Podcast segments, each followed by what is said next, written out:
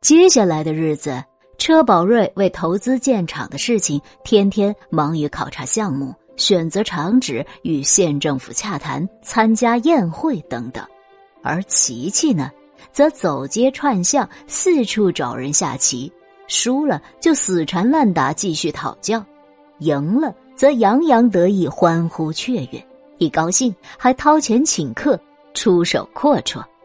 一个漂亮的大姑娘如此作为，自然会引人注目。很快，台商车宝瑞有个酷爱下棋的女儿的事儿便传了出去，全县几乎人人皆知，成为街头巷尾谈论的热门话题。半个月后，车宝瑞孤身一人，带上厚礼，再次来到了车马店，敲开了马明德的大门。马老汉心里清楚。车宝瑞这一日得不到那副玉旗，就一日不会死心。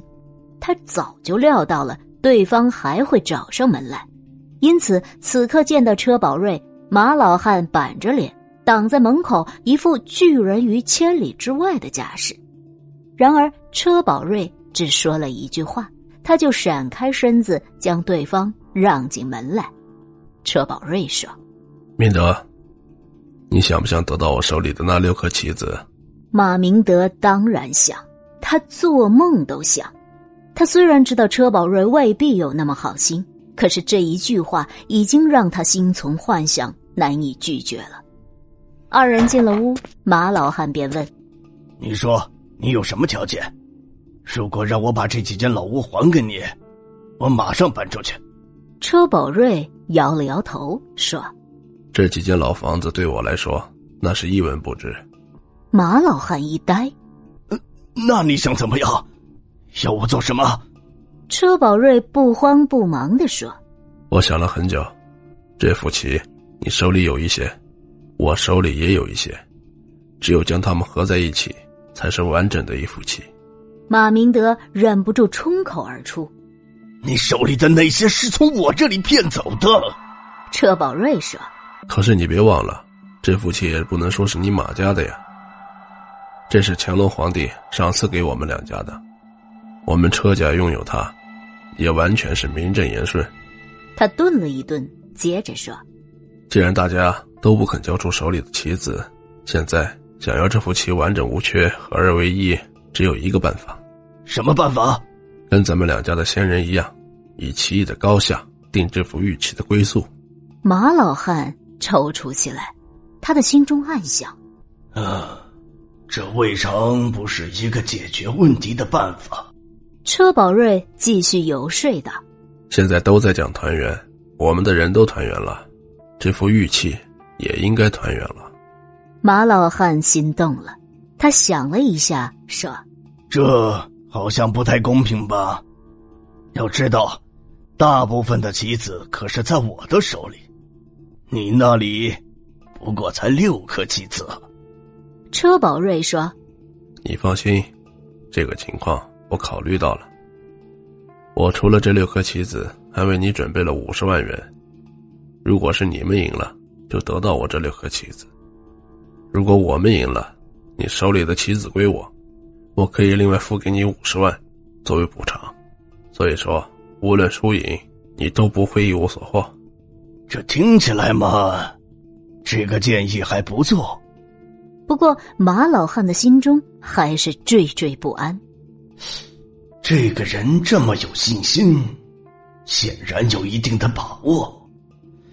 当年我的棋艺跟他不相上下，但经过这么多年，情况可就难说了。车宝瑞察言观色，似乎已经揣摩到了马老汉心中所想。于是他说：“其实因忙于生意，我已经很多年没摸过棋了，肯定不是你的对手。不过我有个想法，咱们现在都老了，玉琪迟早要传到小一辈的手里。我的女儿琪琪，多少也会走几步棋。如果你同意，我想让她代表车家出赛。”马老汉一听。马上想到了自己的儿子马超，可一想到儿子，老汉的心里又是甜蜜又是苦涩。马老汉因为自己痴迷下棋，这辈子日子过得一直很苦，所以他并不想让儿子走自己的老路。然而马超毕竟生活在象棋之乡，街头巷尾到处都有下棋的。马超从小就喜欢蹲在棋摊旁边看。在他八岁时，马老汉一次跟人下棋，逼得对方苦苦思索，而马超在旁边支了一招，局面却顿时改观。马老汉这才惊讶的发现，儿子的棋艺竟然不一般了。马超的性格文静，最大的爱好就是看棋谱，他盯着一本棋谱一坐就是一天。他上高中时，马老汉想试试儿子的棋艺。有一个星期天，爷俩在家里摆上了棋，第一盘和，第二盘又和，第三盘老汉使尽了全力，频频长考，最终却仍是和棋。马老汉的心中就有数了，儿子的棋艺在自己之上，他下和棋，只怕是顾及他那当爹的面子。俗话说，一心不能二用。马超因为痴迷于研究棋谱，自然影响了学习。第一年高考名落孙山，他灰溜溜的背着铺盖回了车马店。马明德见儿子因为下棋耽误了前程，这才猛然惊醒，一把火烧了儿子苦心收集的棋谱，不许儿子再下棋。后来马明德借钱让儿子复读了一年，这才考上了一所师专。马超毕业之后，报名去了贫困山区支教，在一个叫桃花坳的山村小学任教。此时，马明德见车宝瑞想让女儿出战，他猛然想起，这些日子他也听说了车宝瑞的女儿四处找人比棋的事情。听人说他女儿的棋艺不低，但也算不上高手，自己跟他比未必输给他，但如果让儿子出战，那赢的把握就会更大一些。